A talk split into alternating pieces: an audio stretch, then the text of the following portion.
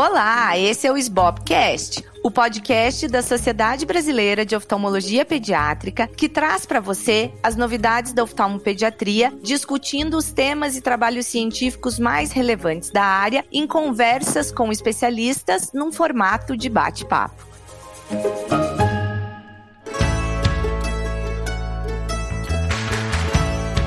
Eu sou a Luísa Hopker, atual presidente da SBOP, e hoje eu vou conversar com a doutora Roberta Zag, que é médica assistente do HC da Faculdade de Medicina da USP, com doutorado em Neurociências e Comportamento na USP, com foco em ambliopia. Tô super feliz que a Roberta, além de ser nossa convidada aqui hoje, ela também agora integra uma das comissões da SBOP, a comissão científica, então seja super bem-vinda. Obrigada, Luísa. É um prazer imenso, uma grande honra estar aqui. Fico muito feliz em estar participando mais aí é, da SBOP e agora falando um pouco de um assunto que eu gosto tanto, que é a ambliopia. Excelente. Então, bora lá que eu acho que o papo vai ser ótimo. então, queria que você começasse falando sobre um assunto, um, uma, um sub item, digamos assim, da, da ambliopia, que muitas vezes a gente que está na prática do consultório dá uma negligenciada, digamos assim, que é esses, esses aspectos da questão cortical da ambliopia. Se você quiser né, falar um pouquinho sobre isso, que eu sei que é um assunto que você já estudou muito. É, na verdade, eu acho que essa é a, a, parte que eu mais gosto de ambliopia, porque a gente tem um, uma quantidade de pesquisas saindo em relação a isso imensa, né? E que vai fazendo um corpo de evidência maior a cada ano, né? Hoje a gente já tem isso muito definido, que a ambliopia é uma doença cortical, então é uma doença que afeta muito o córtex visual. Antes se achava que podia ser uma doença monocular, mas hoje isso já caiu por terra completamente, tanto que cai até na definição do que é ambliopia. Hoje está errado dizer que a ambliopia é uma baixa de acuidade visual. Hoje a gente define a ambliopia como uma desordem neural do sistema visual, né? É, então é isso. Ambliopia é doença cortical né? E o entendimento de como cada ambliopia, cada tipo de ambliopia, o aparecimento do, do, dos fatores de risco para ambliopia em cada idade do desenvolvimento visual, o entendimento da fisiopatogenia, de como isso afeta o córtex, é, é que está dando essas respostas para a gente de, do comportamento de uma doença que se colocou é, num conjunto é, muito amplo é, e que, na verdade, a gente vai ter que ir dividindo as diferenças para ter melhores tratamentos e resultados melhores. Porque a gente sabe que a gente tem muita taxa de insucesso, mesmo em pacientes que aderem aos tratamentos atuais, e a gente também tem muita taxa de recidiva. Os dois ficam aí com uma taxa de 25% é muito alta para quem vai ficar com uma baixa de visão o resto da vida. E isso provavelmente se dá porque a gente trata iguais problemas diferentes, tá? Hum, excelente essa tua colocação.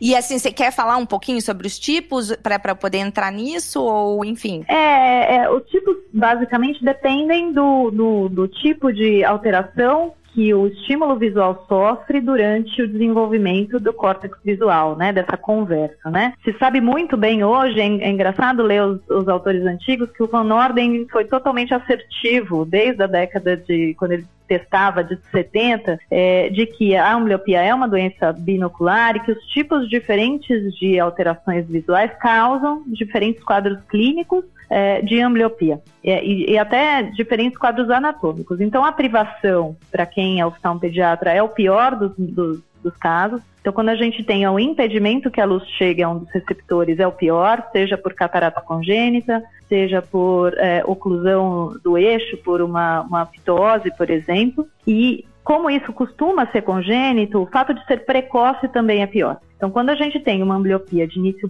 precoce, a gente vai ter consequências anatômicas no córtex visual. O córtex vai entender que só tem um receptor levando luz, ele não recebe luz em quantidade igual do outro olho, e ele não vai ficar esperando que alguém opere esse olho para que ele desenvolva os neurônios desse olho. Então, por um, um mecanismo de competição, ele vai ocupar o córtex do olho não utilizado. Então, por isso que quando a gente opera a catarata congênita, por isso que a gente tem esses casos que mesmo operando precoce, mesmo fazendo bastante tampão, tem criança que não responde com boas respostas de acuidade visual e estereopsia, né?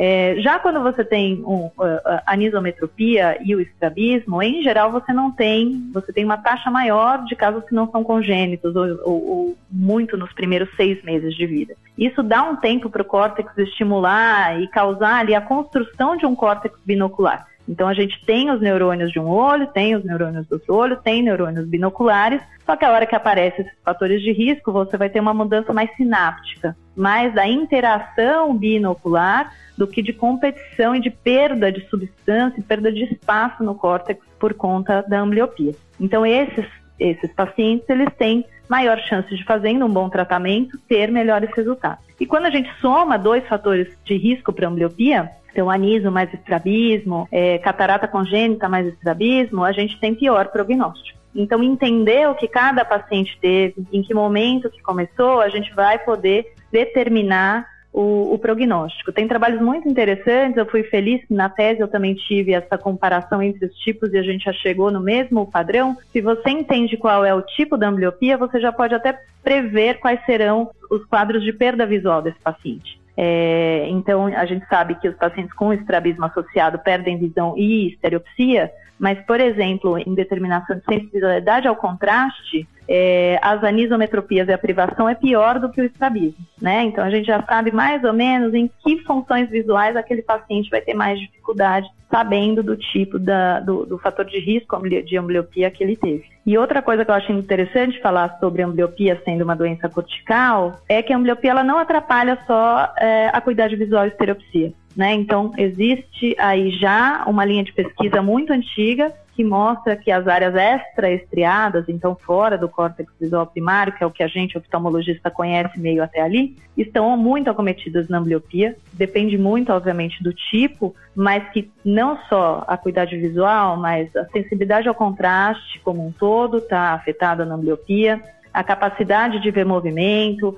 É, então, não só o córtex visual ventral do que, mas também o córtex visual dorsal do movimento, de precisão de movimento está afetada, e isso acaba afetando as é, funções de alta ordem, que a gente chama, que são as funções visuais exigentes. Então, como ler, como alcançar e pegar, como fazer atividades esportivas de alto rendimento. Então, tudo isso, o paciente com ambliopia, ele vai ter uma performance aquém dos indivíduos pareados pela idade. E mesmo os indivíduos tratados, Roberta? Fala para nós um pouquinho. Sim, então, na verdade, é isso que é, que, que é o interessante, né? Eles mostram que é uma doença binocular e que é uma reconstrução cortical exatamente por isso porque a gente faz o tampão, a gente trata de forma monocular, sem estimular a interação binocular, é o nosso tratamento padrão ouro hoje, que é a oclusão. E a falta dessa conversa entre os dois olhos, você melhorando só a recepção e a integração do olho, de um dos receptores, você pode ficar com visão normal ao final do tratamento,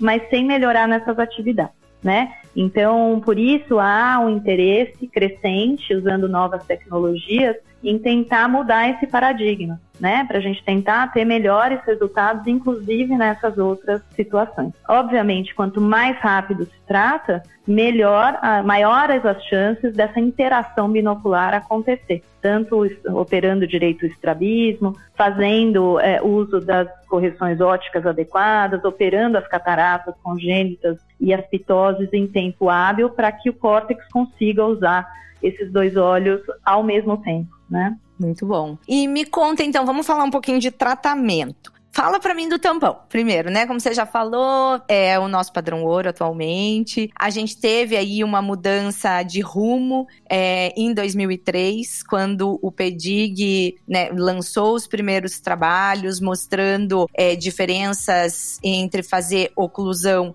12 horas e 6 horas, e depois foi baixando né, de 6 para 2. Tem mil ressalvas em relação a algumas questões da classificação dos pacientes do PEDIG, que remetem ao começo da nossa conversa. Mas se você puder falar um pouquinho sobre oclusão aí, para começar essa nossa, esse nosso bate-papo em relação à parte de tratamento, acho que é o que muita gente quer também ouvir, porque é o, o que a gente está lá na ponta, na prática, indicando com mais frequência. É, exato. É, a oclusão se mostrou em todos os trabalhos que foram feitos até agora, ainda como padrão ouro. É o que a gente pode ter resultados positivos e reproduzíveis. É, o PEDIG ele veio responder questões que antes eram respondidas só com séries de caso, com experiências pessoais. Obviamente, é, ele tenta responder algumas questões sendo o mais pragmático possível. Então, obviamente, a gente tem questões metodológicas e a gente tem que ler esses resultados. Eu acho o PEDIG muito interessante. Acho que eles fazem um trabalho genial em colocar é, clinical trials para responder perguntas de estrabismo e pediatria que nunca tinham sido estudados dessa forma.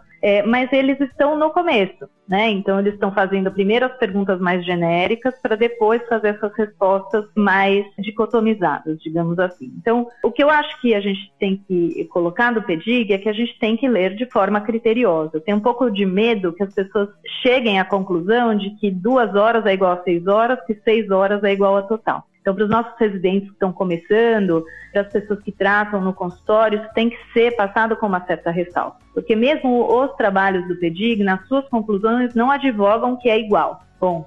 Eles vão fazer uma discussão em cima dos resultados do que encontraram. Então, o que diz? Que o tampão é o padrão ouro, então quando eu comparo o tampão, a nada, só uso de óculos, seis horas, a gente tem resultado e tem resultado bom e, e se manteve. Eu acho que o principal resultado foi o uso do óculos, então naqueles pacientes que você tem uma anisometropia, ou que você tem uma, um grau alto dos, dos dois olhos, você tem que dar uma chance do córtex usar essa visão de qualidade para fazer essas ligações, e você teve uma grande parte desses pacientes que melhoraram visão e inclusive estereopsia, porque eram pacientes anisométricos que só precisavam integrar melhor, né? E que você pode esperar algumas semanas, pelo menos aí até oito semanas de, de uso de óculos antes de você onerar essa criança com o tratamento oclusivo também, tá? Sendo que você não perde tempo no tratamento. Então, acho que esse foi o grande, o grande é, resultado do começo do PETI. Quando a gente fala dos trabalhos que compararam das ambliopias leves a moderadas, duas horas contra seis, e nas moderadas a graves, seis horas contra total,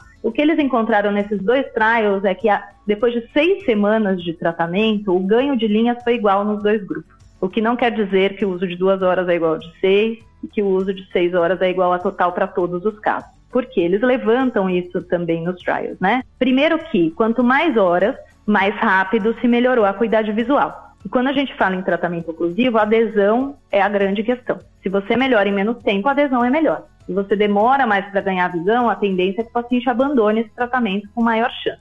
Então, ponto positivo para aquelas mais horas de tampão, quando a gente tem vontade de prescrever mais horas. E a grande questão do PEDIG foi dizer que apenas 6% dos pacientes prescritos com 6 horas usaram 6 horas. Ou seja, todos usaram menos horas do que as 6. Então, você, na verdade, não está comparando duas com 6. Provavelmente está comparando duas com 3, duas com 4. Na minha opinião, qual que é grande, a grande coisa boa? É que mesmo poucas horas de tampão tem resultado. Então, tampão funciona. Então você prescreve o quanto você acha que deve prescrever. E aí entra a arte da ambliopia, que é o, quanto prescrever de tampão. A gente não tem essa resposta dada pelos clinical trials. E todo mundo é muito assertivo em saber isso. Esses trabalhos não responderam essa questão. E o que eu ensino para os meus residentes no nosso ambulatório de ambliopia é que cada caso é um caso. Então, você vai prescrever o seu número de horas dependendo do tipo de ambliopia, aparecimento do, do fator de risco, se já tratou ou não, se o paciente adere ou não.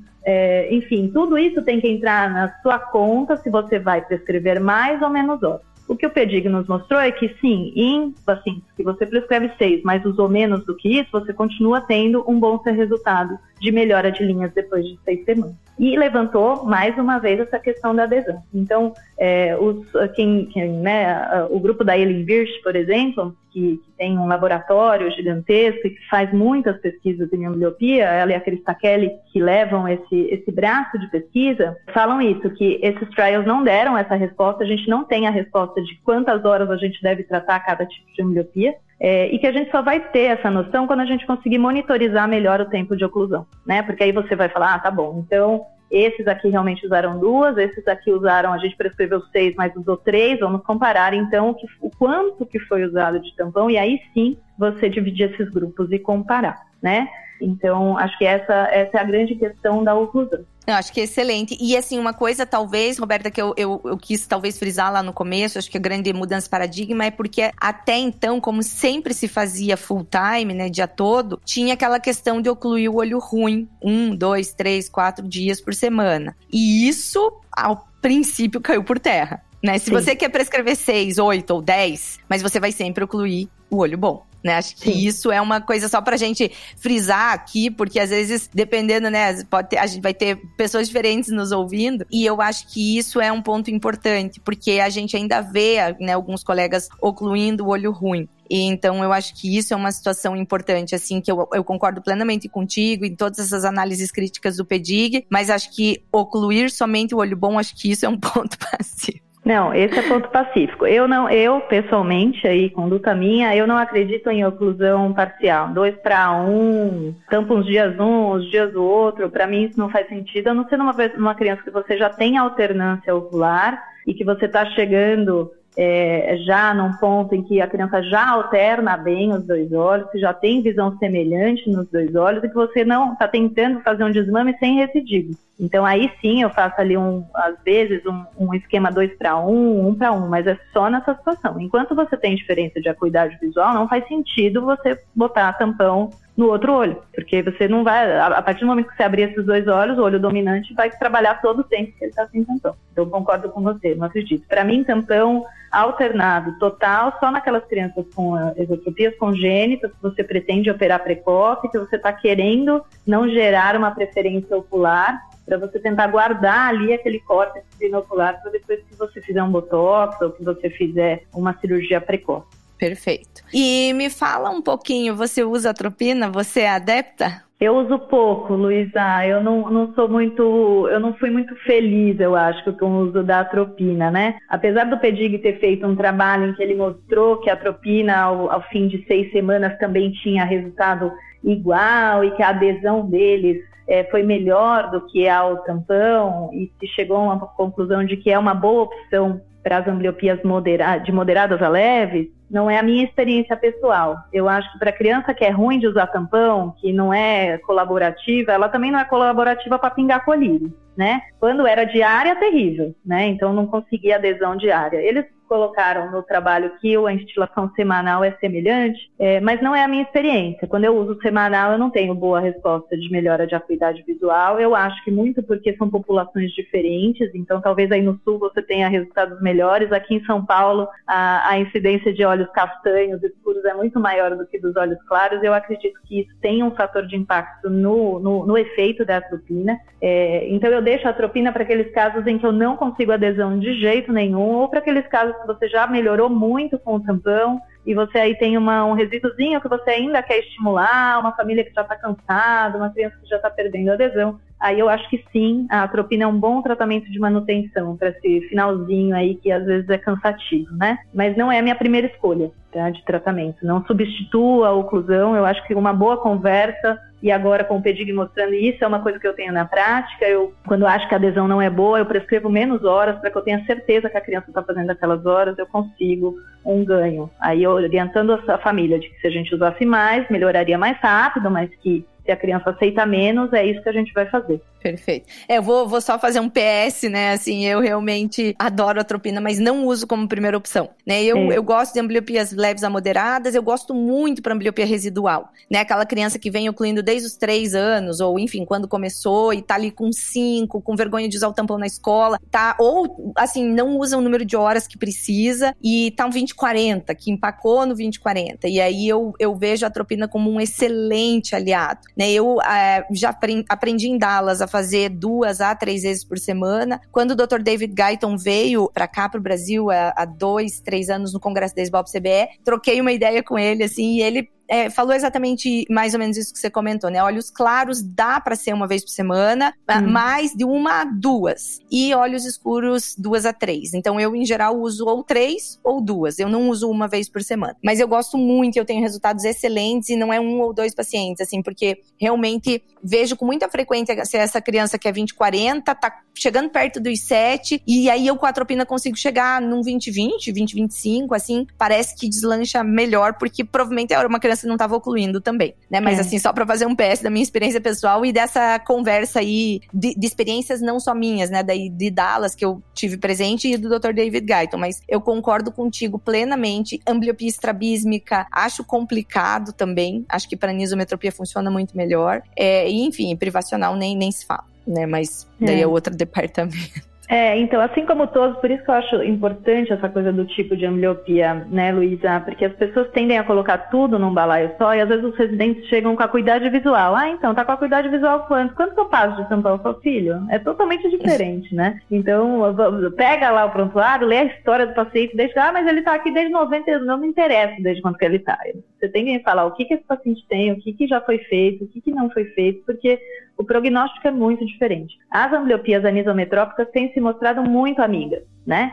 Então, melhora com muita coisa. Melhora só com óculos, grande parte, melhora com atropina nas moderadas, e é o que parece que melhora muito com os tratamentos que a gente vai falar mais para frente, tratamentos novos que estão aparecendo. É, porque é uma doença diferente, né? O paciente, ele tem uma, um, um índice de supressão muito menor, porque o olho está alinhado e ele recebe imagens de qualidade visual diferente. A partir do momento que você botou o óculos, você já tira o fator causal. O que você tem que fazer ali é aquele estímulo cortical de refazer sinapses estavam inibidas até então. E aí você, por isso que até adultos às vezes melhoram. Porque o, o sistema está lá. Você tem que inibir inibição, e aí as tecnologias, agora a gente vai falar disso, vêm para tentar achar esses caminhos, né? Mas aí sim, a atropina ajuda muito. Mas eu também, eu não gosto de atropina para estrabismo. É, mas nesses casos, finzinho, mesmo para os estrábicos, assim, finzinho de tratamento, 20, 40, aquela coisa meio embaçada, a criança já não quer mais usar, se ela adere bem a, a gotinha, eu, eu prescrevo em geral três vezes por semana.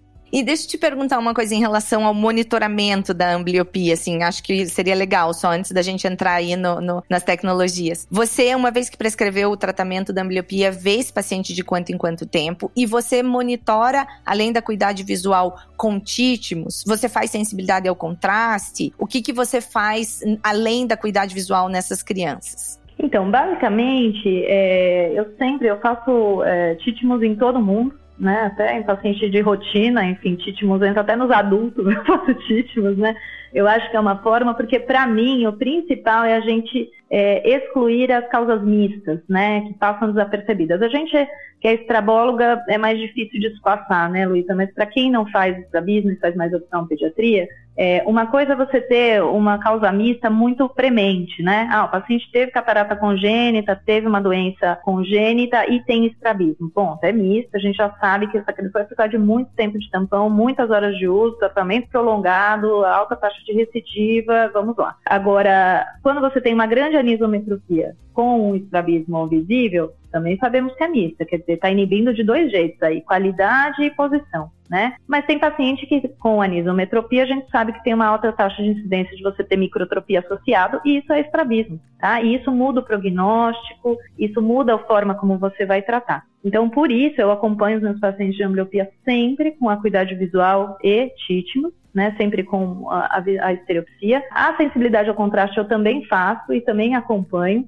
em geral, no anisométrico melhora tudo, porque eles têm uma baixa sensibilidade ao contraste de todas as frequências espaciais, tanto baixas, médias quanto altas, mas principalmente as altas. As altas melhoram mais rápido conforme a cuidade visual vai melhorando, as outras vão ficando um pouquinho aquém do paciente variado da idade. É, eu uso no consultório tabelas simples, tá? Então, assim, em geral, Pele Robinson, mas aqui eu tenho a sorte de ter o meu device que eu usei na minha tese de doutorado para avaliar, então eu consigo fazer computadorizado naqueles pacientes que eu entendo que tem uma, uma necessidade de ver isso com mais atenção, mas eu acho que para quem tem, tá no dia a dia do consultório, as tabelas de sensibilidade ao contraste são suficientes para ver isso, né?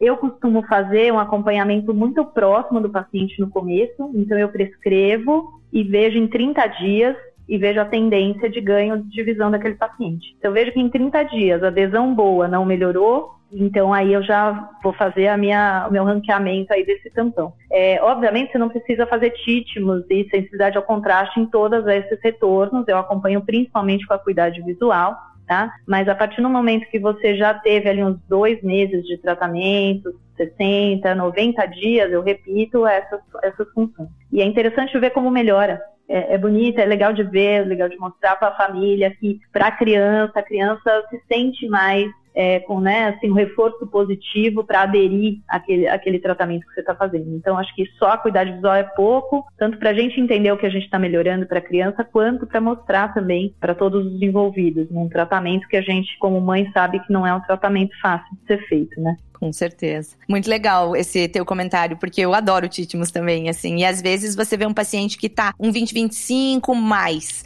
ou um 20-20 menos, mas ele já tá 40 segundos de arco, né? Assim, tem essa situação muito curiosa, eu acho. Exato. E, e é uma coisa pra gente ter de conceito novo, né? A cuidade visual, de resolução, é uma função visual. E ela presta para pouca coisa né? Ela serve para você enxergar bem para dirigir, ela serve para você ler e escrever. Mas o paciente precisa de boa sensibilidade ao contraste, a melhor visão binocular possível, porque é isso que faz o paciente é, se orientar melhor no espaço, ler melhor. O paciente é, ele tem uma função visual final melhor, mesmo não tendo 20-20. Então, assim, o 1 no final não é a minha, o meu, às vezes não é o meu gol. Eu nem fico colocando tanta importância nisso para a família. Eu tenho que colocar como uma melhora global. Vou te falar um caso pessoal, né? Eu tenho um filho de 8 anos, que obviamente é anisométrico, né? Afinal de contas, eu não ia ter um filho no meio de um doutorado de homeopia que não tivesse um fator de risco. E eu acompanhei ele muito de perto o tempo todo. E é, eu não precisei, quer dizer, né? Ele, ele tem mais um e-mail com menos um e-mail a 180 em um olho e é plano no outro, né? Então é aquele, aquele grau que você fica exatamente na margem prescrevo, não prescrevo, né? É, levei até para Marisa, né, ver para ela benzer, para não achar que eu estava louca, né? E eu acompanhei o, o Beto esse tempo todo. E ele com correção não chega a 20-20 nesse olho, mas mesmo sem correção, ele tem 40 segundos, ele não tem micro, ele lê J1 e quando eu coloco óculos para ele usar um pouquinho mais, essa visão vai gradativamente melhorando, que é uma coisa que a gente vê bastante nos ambliopistas tratados. Eu tenho um paciente que ficou com 20, 30, sabe aquela visão que não chega a 100%, mas que já usou muito tampão, a visão de perto tá boa, o paciente está bem. Ele vai voltando mais velho, adolescente, a visão melhora. Porque, entende? Porque é um processo, e não necessariamente esse processo acontece no tempo que a gente quer. Então, é, para mim, o, 2020, ou ficar absolutamente igual às duas visões, não é uma coisa que me. Que é só isso que me importa no tratamento. Eu acho que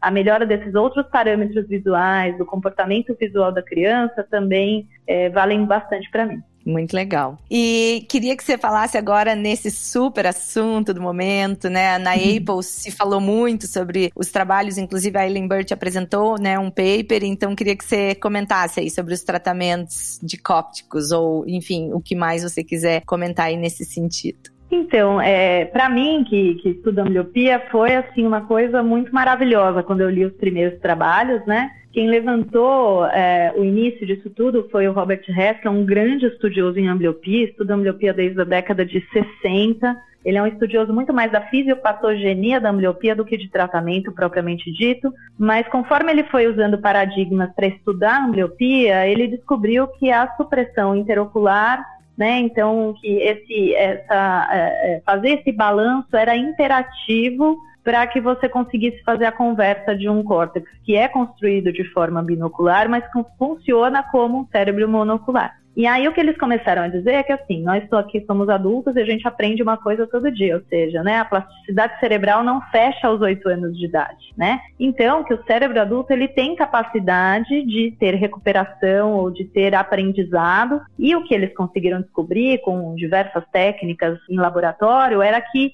a gente conseguia fazer esses dois córtex conversarem. Né? É, e aí eles começaram a usar métodos tecnológicos que a gente não tinha como fazer antes, e agora com o advento dos computadores, dos vídeos, a gente consegue fazer o quê? A gente dá menos estímulo para o olho dominante e dá mais estímulo para o olho amblíope. E aí, nesse sentido, quando você chega num determinado ponto, o paciente conseguia enxergar é, com os dois olhos. Né? Então, quando você usava estímulos separados para um olho e outro, o paciente conseguia então ver com o olho amblíope o que não via antes. E aí muito se, se a, a, todo mundo ficou animadíssimo, né? Porque isso foi feito em laboratório, inclusive com pacientes adultos, amblíopes, que melhoraram a qualidade visual e melhoraram inclusive a estereopsia. O PEDIG veio nos últimos anos para fazer um clinical trial e colocar esses estudos pilotos que eram feitos sem é, esse controle para comparar, e os resultados não foram tão animadores. De qualquer forma, eu concordo com o pessoal da doutora Eilenbert quando eles fazem as revisões de que, apesar de não melhores, os resultados não se mostraram tão inferiores. Então a gente teve esses resultados pelo menos semelhantes a duas horas de oclusão. Eles não entregaram a melhora da estereopsia, mas para mim estereopsia é top de linha. Quer dizer, você tem que ter isso tudo acontecendo muito bem na infância para ter 40 segundos de arco. Então eu não acredito que pacientes é, estrábicos que foram operados e que ficaram sem desvio, é, mesmo tratando com isso, cheguem a 40 segundos como uma criança que nunca foi. Então, não espero que a estereopsia melhore muito. Eles mostraram também que a adesão continua sendo um problema, porque vai ser um contínuo. A gente está no começo dessas pesquisas. Os jogos são chatíssimos ainda. Então, assim, eu coloquei o meu filho mais velho para fazer um desses tratamentos, né? na minha casa e ele não conseguiu fazer, porque são 50 minutos, uns joguinhos muito assim, eles são difíceis, né, porque elas explicam, não é um jogo de computador, é uma terapia. Então não é para ser fácil, né? Você tem que fazer força com aquele, com aquele cérebro para ele enxergar uma coisa que não vê. Então as crianças largam. Por isso que 22% só das crianças fizeram os jogos na medida que foram prescritos. Né? Então tivemos o mesmo problema dos seis horas de tampão. A gente não comparou coisas que a gente queria comparar. Então eu acho que com o, o decorrer dos anos, os cientistas encontrando estímulos adequados que estimulem as áreas específicas que abrem essa plasticidade, que façam essa conversa, com jogos mais imersivos ou mesmo os, os trabalhos que tiveram melhor qualidade, melhor do que aqueles que até a criança tem que usar e bater, como o Dig Rush, é, os que tiveram melhores resultados foram que as crianças puderam escolher o que assistiam. Então, ah, podia assistir um Netflix, podia assistir um YouTube, aí sim as crianças ficavam aquelas horas. É, mesmo que os, os, estímulos não fossem tão ativos, tão participativos. É, todo mundo que estuda isso acha que é uma tendência, que não vai servir para todas as ambliopias, que a gente vai ter que selecionar pacientes. E a grande questão é a combinação de tratamentos, quer dizer, a, a terapia não vai vir para substituir o tampão, mas ela vem como adjuvante. Né? Será que a gente começa com o, o jogo que é mais legal e, e, que parece que tem uma melhora mais rápida em duas, uh, três semanas, e aí depois a gente inclui isso junto com o tampão? É, eu acho que a gente tem que ser aberto a essas novidades, a gente ainda vê com olhos críticos, é, mas a gente como estrabólogo, às vezes é muito, muito reticente às, às melhoras, né? Tá todo mundo usando uns OCTs maravilhosos e a gente continua ali naquela toada, quer dizer, eu acho que a gente tem que usar a tecnologia a nosso favor, né? E, e, esperar os próximos capítulos. Eu, eu, eu sou bem animada, eu acho que se a gente não conseguir uma melhora de acuidade visual propriamente de estereopsia, eu tenho certeza que só o fato desses pacientes terem melhorado a supressão e a interação binocular vão melhorar funções visuais igualmente ou até mais importantes para esses pacientes. Essas funções ainda não estão sendo estudadas, porque a gente é isso, né? Estamos no começo desses testes, é, mas eu acho que a gente vai ter surpresas boas para os nossos pacientes com, no futuro. E até porque, né, Roberta, assim, quantos anos que a gente usa oclusão, né? Assim, meu Deus, desde que o mundo é mundo tem relatos de uso de oclusão. E só agora, 20 anos atrás, a gente começou a ter clinical trial. Lógico que agora a, a pesquisa científica também anda numa velocidade diferente, mas até a gente conseguir ter, né, os pacientes pareados, para a gente conseguir mostrar desfecho, ainda mais que geralmente esses trabalhos são feitos nos Estados Unidos, onde é tudo muito rigoroso, você consegue N's pequenos, então é difícil de conseguir o que a gente quer, né? A evidência científica robusta do jeito que a gente quer. Então acho que realmente tem muito que estudar ainda em ambliopia e a gente precisa olhar esses trabalhos que estão surgindo com esse cuidado, né? É, eu acho, eu acho assim, eu acho excitante, né? Ver que a gente tem coisa nova aparecendo e que é promissora. É, como eu acompanhei meio em loco os autores que propuseram isso, são autores muito sérios, que se interessavam muito mais, como eu te disse, no, no entendimento da ambliopia do que em vender qualquer dessas terapias. Obviamente que essa questão do mercado vai aparecer, porque são tecnologias novas, que têm um preço, que dependem de, de melhora tecnológica para ficarem cada vez melhores, mas o começo de tudo foi uma coisa muito isenta de, de, de mercado, sabe? Então, por isso que, é, vendo a linha de pesquisa desses pesquisadores que sabem muito de fisiologia, de córtex visual e de como ele funciona. Eu acredito que o caminho é esse. Eu acho que a gente vai ter boas surpresas, assim, é, com opções para os nossos pacientes, né? Então, poxa, não usa isso. Que bom que teremos opção ao tampão, porque a gente tem uma taxa de adesão muito ruim, né? É, e essas novas gerações, cada vez menos, né? As gerações de pais são diferentes, né? Antigamente mandava usar 8 horas e usar 8 horas, não tinha essa, né? Tinha gente que queria até costurar o tampão na cara da criança. Agora não, agora agora a gente tem aí toda uma modificação é, dos nossos pacientes, das famílias dos nossos pacientes. Se nós tivermos opções boas e que até entreguem um resultado mais completo de recuperação de visão, vem de forma bem-vinda, claro. Com certeza.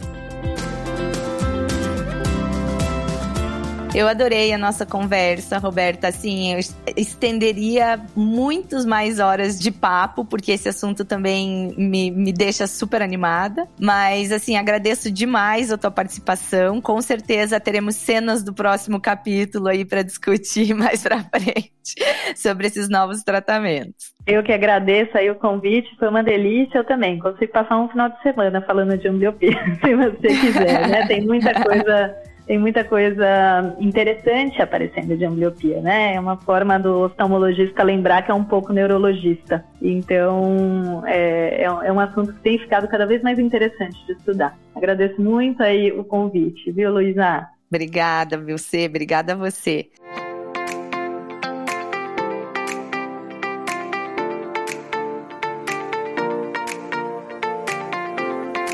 Então hoje eu conversei com a doutora Roberta Zag e se você gostou, compartilhe com seus amigos e colegas e lembre-se que estamos nas principais plataformas de áudio: Spotify, Apple Podcast, Deezer, Google Podcast e Amazon Music. Esse foi o Sbopcast.